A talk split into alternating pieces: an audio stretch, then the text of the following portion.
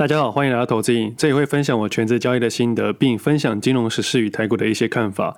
本期节目由农农本家赞助播出。在这接到农农本家的合作，真的很开心。过去的节目在各个平台都不报股票，甚至连股票大家都很少提到。但这次我要报上试吃过让我买到变成大户的零食，就是农农本家的原味综合坚果，它里面包含了夏威夷豆、核桃、杏仁果、腰果。以前的我买这些东西都是随便买来吃，不过这次吃了农农本家的综合坚果之后，才发现。原来原味的坚果品质也会有差异。农农本家的坚果虽然完全没有添加色素、防腐剂跟调味，但吃起来还是很有坚果本身的香味，口感吃起来也很棒。重点是，农农本家的零食都是主打少油、少盐、少糖。那他们的产品除了天然的果干以外，以及各式各样常常在过年吃到的牛轧糖跟茶酥等等，不管是大人还是小孩都可以找到自己喜欢的产品。另外，农农本家全年都可以在线上随时选购礼盒，不管是一般客户或是企业都可以去订购。如果有兴趣的人，现在厂商还可以开放实体店面试吃，很推荐大家可以直接去吃看看。那其实我自己对健康是非常在乎的，我认为它是交易市场里面很重要的事情。在交易市场里面要成为主力有两个条件，第一个是足够的金钱，第二个就是足够的时间。金钱的部分，在过去的这么多集节目跟大家常常聊到了。那足够的时间，就要靠健康的身体去养成了。健康的身体，除了让你盯盘更专注之外，还能保持交易的持续性，以及让你有更多的时间去累积交易经验。拉长你的周期，就能让你的容错率提高很多。比如说，你如果只给自己一年的时间做投资，你就容易把所有的希望放在今年。那假如今年不如预期的时候，你就会变得很急躁。越急躁的投资，你的交易行为就越仓促。但如果你把你的时间变长的时候，你的心态会安定的很多。其实有不少人会问我说，全职投资的必要条件，我会说，健康是第一要件。你不可以在全职的第一年就把身体搞坏了，这样你有再多的金钱跟专业能力都无法享受到。为了健康，所以我几乎每天都运动。我们都知道运动很重要，但其实饮食才是健康中最重要的部分。我现在每天交易都长时间坐在电脑桌前面。盘后研究资料多数也是坐着，基本上除了上厕所以外，我都是坐着。长久下来，对健康也会出现蛮大的问题。在我交易的第三年开始，我发现我健康会影响到我交易的持续性，所以从那个时候开始，我除了运动之外，对饮食也是非常的在乎。我现在有实施一六八的饮食方式，所以通常我都会避开早上这一餐。我记得前阵子有个听众写信给我说，问我盘中都配什么食物。我早上通常都没什么吃，因为血糖如果快速上升会让人想睡觉，所以盘中都会准备坚果这类型的健康食品来果腹。在维持原本的运动之外，还优化我的饮食，这样我在交易市场的持续性会比别人更有优势。当别人想睡觉的时候，这就是你的优势了。那如果你不是像我这种全职投资人，那现在离过年大概还有一个半月的时间，我觉得拿来送礼也是非常适合的。农农本家的礼盒都可以客制化，可以选自己喜欢或对方喜欢的品相来搭配组合。重点是他们的包装很简约，也很有质感。我记得以前在金融业的时候，过年都要去送礼。以前在公司送礼是有分等级的，我印象中大概分三类。第一类大概是一亿以下的普通客户，第二类大概是一亿以上的 VIP 客户。那这两类都是公司统一购买后再分配给业务去发送。那最后一类则是个别业务指定的，也就是所谓的 VVIP 客户。那通常 VVIP 的客户的礼盒都比较特别。那今年我也跟公司提一下改送这个，把客户的健康照顾好，公司业绩才会跟着好。如果有兴趣的听众朋友，可以到农农的官网去看看。现在输入投资瘾专属折扣码 w 的二零二二”，满九百元以上享九折的优惠。另外，满八百元可以免运费。新加入会员再送一百元的购物金。那想要年节送礼的朋友，或想要维持持续性的朋友，都可以趁这次活动的机会买入。那产品的链接我放到资讯栏给大家参考。反正总归一句话，在交易市场如果资金不够，不用担心，我们比时间也行。这句话是真的，不是开玩笑的。因为以过往的记录来说，每八到十年会有一次系统性的下跌，这类型的下跌速度会非常的快，而且它的个股会非常的多，大概全市场八十到九十 percent 的股票都在下跌。以指数回去看看的话，一九九零年、两千年、二零零八年、二零二零年都是比较明显的下跌走势，但其实在二零一五年、二零一八年市场也有出现相当程度的下跌，只不过当时下跌的幅度没有二零二零年三月的时候还要快。但其实听众朋友可以发现。从去年的下半年到今年的上半年以前，你会发现，当初说股票很危险的那些长辈都出来玩股票了。我认识一位大哥，在去年底的时候一直找我聊股票，但是我认识他很久了，他从来没有跟我讨论过股票，但在去年底特别热衷这件事情。我后来才发现，他的库存都是被套了十年、二十年，甚至三十年以上的个股，那都在今年的上半年跟去年的下半年有表现。但是以短线交易逻辑来说，它真正被套了十几二十年的资金在里面，甚至它很多时候都是做加码摊平的动作。但经过了十年二十年以后，他终于开始获利了。所以在金融市场里面，不只是比金钱，还比的是时间。像多数人喜欢以股神巴菲特为名，但我个人会认为，金融环境背景如果交换的话，股神的诞生是天时、地利、人和，不只是环境背景的关系，还有他的时间以及他原本的金钱跟源源不绝的金钱，所以才造就成股神巴菲特。我在这边不是要攻击股神，我自己是非常喜欢股神巴菲特的心法的，但是以客观的角度来说，他的投资方式。并不适合当年小资族的我。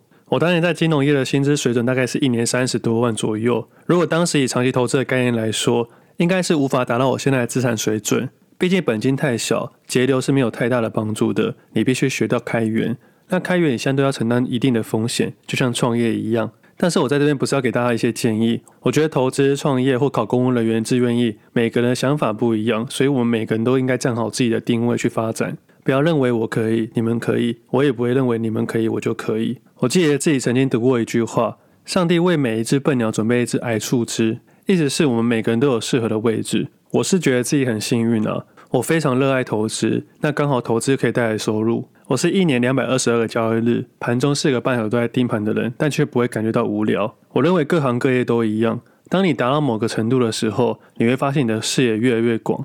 当你的视野越来越广的时候，你才会发现自己越来越渺小。你见的越多，你会发现这个世界越大。我举一个例子来说好了，像以前住乡下地方的时候，都有那种传统的饮料店。那通常呢，都是家族企业。我记得当时一杯珍珠奶茶二十五元，红茶十五元。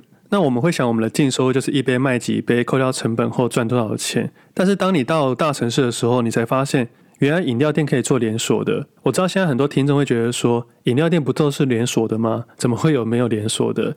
如果你愿意去乡下走走的时候，你会发现，很多人一辈子都没有离过自己的乡镇。那通常这个时候，他们都以为他们是自己那个城市最有钱的。殊不知，当你发现饮料店可以做到连锁，甚至国际化的时候，你才会发现自己是比较渺小的。生活上很多商业模式是这样子的，交易市场也是。当你以为你记得一千块、一万块、十万块，甚至是一百万、一千万很多的时候，金融市场有很多你不知道的事，有很多很多有钱人在里面。我甚至是这样认为的：如果你是个全职投资人，你非常非常专注做交易，其实你在某程度上你是个穷人。为什么会这样说呢？因为多数的全职投资人都还是为了钱在工作。真正的有钱人是不做全职交易的，他们只做生意，只做商业模式，因为他们会认为。全职投资人是有风险的，而且消耗的体力跟时间都非常的多。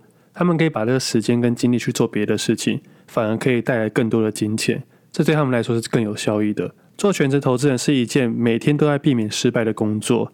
你只要某一天的某一个时刻，你有一个情绪化的举动跟交易的话，你很有可能损失你过去所有的努力。这是一件很现实的事情。我这边不是要看别人全职投资人，我是以我自己的例子去跟大家分享。不要神化全职投资人，不要认为全职投资人赚钱很容易很简单，因为我们多数承担的是别人承担不起的风险，甚至你还要牺牲很多生活上的东西。像上礼拜圣诞节，不知道大家有没有出去走走？我对这些节日是比较无感的。以前学生的时候，对这些节日有比较多活动，那现在都在做交易，所以对这些日子有比较无感一些些。我觉得这算是交易的后遗症吧。我主要是交易台股。在我的脑海中，只有两个日子，一个是交易日，一个是非交易日而已。其实这样是不太好的啦。我觉得这样会跟社会脱节，但是我觉得这是后遗症。我以前连过年都没有很在乎，过年前我只在乎有几个交易日不能交易而已，并且会想说农历过年的时候在这些日子里面做什么研究，跟调整什么样的部位，以及有多大的风险要放多少东西。但是老听众应该都知道，我现在短线交易通常都会在过年期间调整到非常少，甚至是无持有的状态。为了就是要在过年的时候不要去想交易的东西，虽然这听起来很奇怪，但这真的是全职投资人的日常。我们的日常只有交易和不交易而已。像是这次的圣诞节，我一直到周五的收盘后才要感受到明天圣诞节的感觉。但在交易日的时候，平常就没有这么多的期待。我对开盘还是比较期待一点。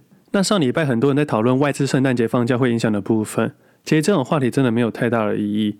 放假是过去已知的事实，去讨论已知的事实没有太大的意义。等于这样的讨论都在瞎扯，但多数人都会说外资放假，所以台股会下跌，结果这些市场就上涨。但其实你看市场的讯息会发现，今天如果上涨，市场讯息会说外资没有放假，提前先买股票。那如果今天台股下跌的话，讯息就会说外资放假倒数，量能不足，成为多头的绊脚石。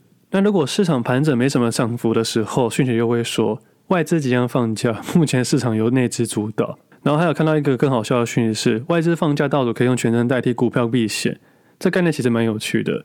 其实一般的投资人根本不需要用权证做股票的避险。如果你真的要做避险的话，前提是你认为极短线会有量的行情，你想要减码现股部位去增加杠杆，去参与权证的几天行情。但这要考量到你的部位很大，或是做极端交易的时候才会用到。一般投资人真的不需要这么做。为什么要为了一个没有什么太大意义的放假讯息去做卖出现股跟买进权证的动作，去承担更多的风险以及交易的成本？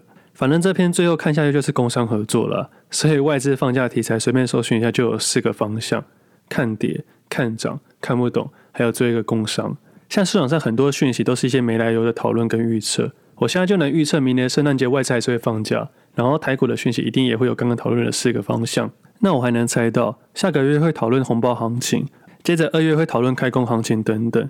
像这类的讯息，就像我上一集聊到的，这些都是速食的讯息。听众朋友只要稍微有经验，就知道这些都是乱数，根本就无法构成样本的讨论。如果用统计学的概念，根本无法落入信赖区间。所以听众朋友以后在听到别人讨论的时候，就可以直接带过了，不如把这个时间拿来过圣诞节。那近期的台股市场虽然过了一万八千点，我相信有不少人在讨论要不要居高思维。但是如果从现在回头看看，去年一万点、一万两千点、一万五千点，到现在一万八千点。每一个点位都做居高思维的人，我相信在过去的时候，他应该也说过一样的话。我一直到现在都还能肯定的说，指数对于多数人没有太大的意义。那我这边前提要说的是，假设你没有做期货的话，应该没有太大的意义。不然台股市场多数的行情都是个股的行情，坏行情的市场有标股，好行情的市场标股比较多。书中有分享到价格与价值的差别，价格就是以现在看到的价格，价值为过去到现在的价值。以今天来说，加权指数的价格在一万八千零四十八点，但是以价值来说，今天的加权股价报酬指数为三万五千八百零一点，也就是说，早就超过一万八千点了。现在看到的这是除权后的样子，但我这边要强调的是，指数并不是完全不用看，而是个股的方向大于指数的价格。这跟我们看任何参考性的交易都一样，比如说你是看筹码的，通常不会去细看数字，而是知道它的方向。看基本面财报也通常是做长期投资的，所以通常也是看一个方向，并不是看数字里面的小数点差额。那单纯做加差的投资人更应该要这样。方向确立之后，要转头是非常难的，但是它会像爬山一样，上上下下朝一个同一个方向走。每一只标股都不是垂直向上的，你通常拉出月线跟季线，通常都是四十五度或六十度的蜿蜒的走。现在近期比较火热的二三四零的光磊，那今天改名为台亚。我第一次发现它的时候是去年十二月三十一号那一天，也就是去年的最后一天。我很肯定的是，当天我有交易，也有看盘，重点是我还有录音。当天晚上是跟朋友约要去吃火锅，但是我坚持要录完音才要过去，所以我有迟到。但也是因为这样子，我印象很深刻。我自己是有一点点的强迫症，我当时要求自己在当年一定要依次固定录音，而跨年那天刚好是礼拜四，所以我一定录完音才会过去。那天市场，我除了大量买进金融股之外，还特别注意到另外一个族群，就是 LED 个股的两只类股，因为当时 LED 个股都创了历史新高。那我特别注意在二三九三的亿光跟二三四零的台亚，也就是当时的光磊。当时二三九三的亿光价格为四十二点二元，光磊为二十七点五元。今天的亿光为五十二点五元，那光磊也就是今天的台亚，今天为七十九点四元。两只个股都在后来创了新高，今天光磊创了历史新高。那我还记得去年的最后一天，这两只个股都在同一天，整个族群都带量创新高。我会认为这是第一手资金在那天进场的，所以在当时我印象非常的深刻。那现在回头看看，上涨了不少，但是我相信在当时大家一定会因为创了新高而不敢进场。而如果你是维持右侧交易逻辑的话，你一定敢勇敢的进场。所以在交易市场里面，重要的是方向，而不是指数。但是我在这边并不是说自己看得多准，我这两只个股都没有参与到，即使翻了三倍，我还是没有参与，因为当时我选择了金融股做交易。我还记得当时节目还有说到，我观察的类股从二八八一到二八九零都有，其实 Podcast 都有录音档了。那当时的声音跟口条是模仿不出来的，老听众有空可以回听一下。我自己是听不下去了，我到现在听自己的声音都觉得还是很尴尬。那这边也提醒一下听众，看对了不代表一定获利。即使你在车上，你也不一定会做到现在，这是一件很正常的事情。所以一直以来，我跟听众分享，找好自己的定位，设计自己的投资游戏。市场上没有绝对的圣杯，但一个正确的交易行为跟心法可以让你靠近圣杯。我也很常在 A、B、C 做选择，买了 A 跟 B，但市场涨了 C。像前阵子有聊到我不觉得记忆体个股，我选了四只个股，其中一只是八二九九的群联。当时还有聊到说群联的老板很有诚信，我很喜欢。如果遇到股灾或市场大修正的话，记忆体的优先选择我会选群联。但短线上的话，他话题比较少，因为这个老板太专心本业的，很少对股价做说明，所以很少去炒股票。结果写完没几天，群联就涨停了，而且现在还涨得很凶。但是我自己投资的记忆体里面就是没有群联，但是其他三只都有买到。我只想要分享给各位，这种行为在交易市场太常见了，尤其是现在市场轮动较快的情况下，多数投资人时常换来换去会没有信心。我觉得如果你是积极的投资人，你换来换去可能是你的风格，但我会建议说，先把原本的库存处理好，再去做转换。这部分的处理跟转换就是交易里面的细节，把细节优化好，就可以在损益上面看到差异。那回到一万八千点来说，大致应用台积电控指数，大家应该都比较知道了。那近期的联发科、联电、鸿海、金融股、塑化股、钢铁类股、面板类股、机体类股等等，目前都是盘整向上的走势。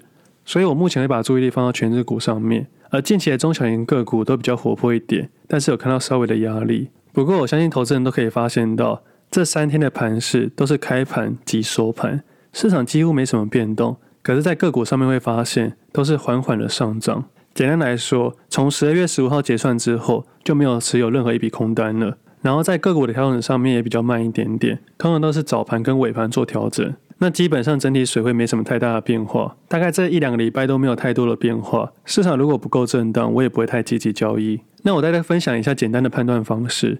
假设你现在库存的个股价格低于十一月二十九号那天的价格。也就是前几集 Podcast 上面提到的大跌之下意外之财那一期节目的价格，那你这只个股可能就是偏弱走势。但是我是认为十月五号的位置比十一月二十九号更关键。但十月五号的位置点是加码位置点，但是十一月二十九号的位置点是如何退场的位置点，这两个还是有本质上的差别。十月五号那天是市场悲观中下跌的关键点，那十一月二十九号的感觉比较像是爬坡中的一个回档点，也就是说。十一月二十九号之后的投资人可能会开始积极调整自己的部位，或者是开始找一些转换跟退场的动作。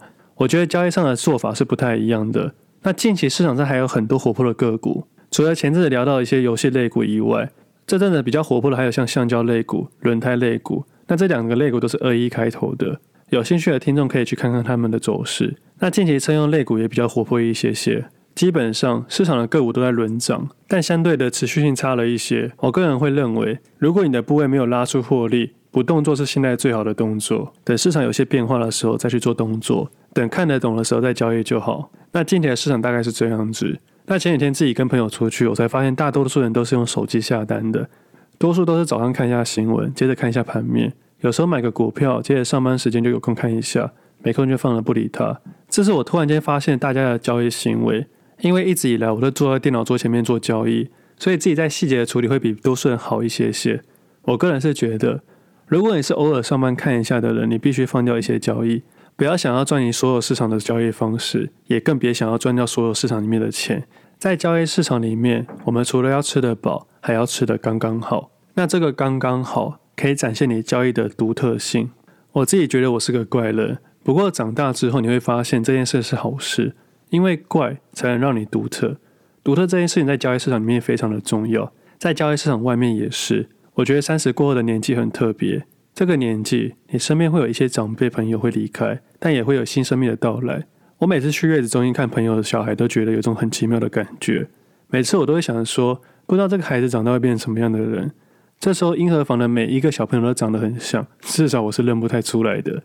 但是我相信，在父母的眼里，这个 baby 一定是独一无二的。但是你会发现哦，长大之后，大人们都会希望自己的小孩子不要跟别人不一样，应该要跟别人一样，要融入别人，要合群，很害怕自己的小孩跟别人不同。但是很讽刺的是，在长大后的社会，只有跟别人走不一样的路，你才可以与众不同，才不会像一只白老鼠不停地奔跑。我拿我当年的例子来说好了，我自己是特战部队的，我当时有一丝考虑要签志愿役。当时学长是跟我说，我的单位签完的第一年应该月薪超过五万以上，第二年应该平均六到七万，因为当时有潜水的钟点费，也有单位的危险加给，再加上我是离岛，还有离岛的加给，加一加，对一个新鲜人来说，薪水应该算是蛮不错的，至少比这次主技术的中位数五十点一万元还要多。但其实当时还被教官找去做训练助教，就是带训练班的这种助教，那类型还有教学的加给，反正整体来说，包吃包住还有钱拿。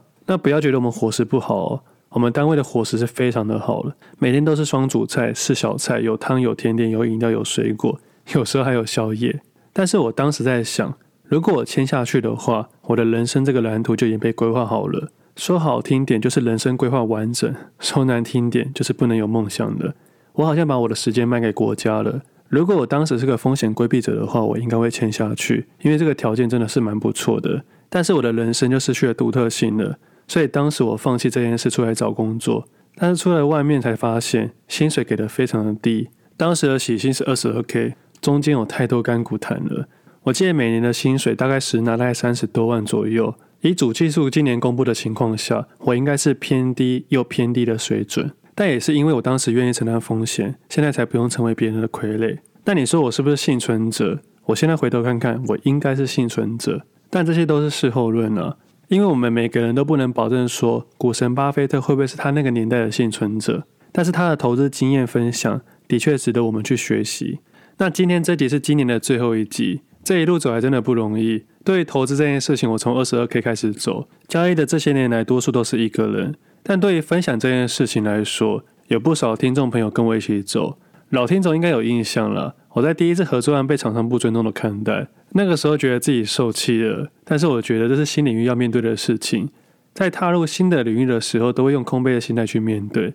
那我那时候就告诉自己。如果现在很累的话，应该是两个原因，要么是自己不够努力，要么是自己没有能力。但是不管怎么样，如果你愿意坚持一段时间的话，这两例一定会少一例。那现在分享也一段时间了，录了上百集，写了上百篇，写了一本书。现在不只要说听众朋友了，还要说读者朋友。这投资你的力量感觉越来越大了。但是我还是没有忘记哦，我要成立的是一个不一样的金融媒体，一个有温度的金融媒体。那明年开始会有一些新的计划，希望可以跟各位有多一点的互动。如果明年疫情真的结束，有机会的话，真的会跟大家一起打篮球，说不定可以举办一个投资界的篮球比赛。那很感谢各位听众的收听，也很感谢厂商的支持。那我也想说年底了，配合这次的工商合作，买了这次农农本家的商品给大家抽奖，只要在 Facebook 上面的文章标记两位朋友，并且留言，就可以抽价值两千元的农农本家商品。希望大家在明年投资都能顺顺利利以外，身体还要健健康康。作为一个好的投资人，身心灵都非常的重要。其实我蛮喜欢现在自己的状态，以目前来说是自己的投资平衡点。这个投资平衡点是这样子的：我的交易不会让我随性，也不会让我无感，有获利会开心，碰到损失也不会走心。如果也可以做到以上这些点，那就是一个好的平衡点。那先祝大家新年快乐！那我们今天节目先到这里，我们下次见，拜拜。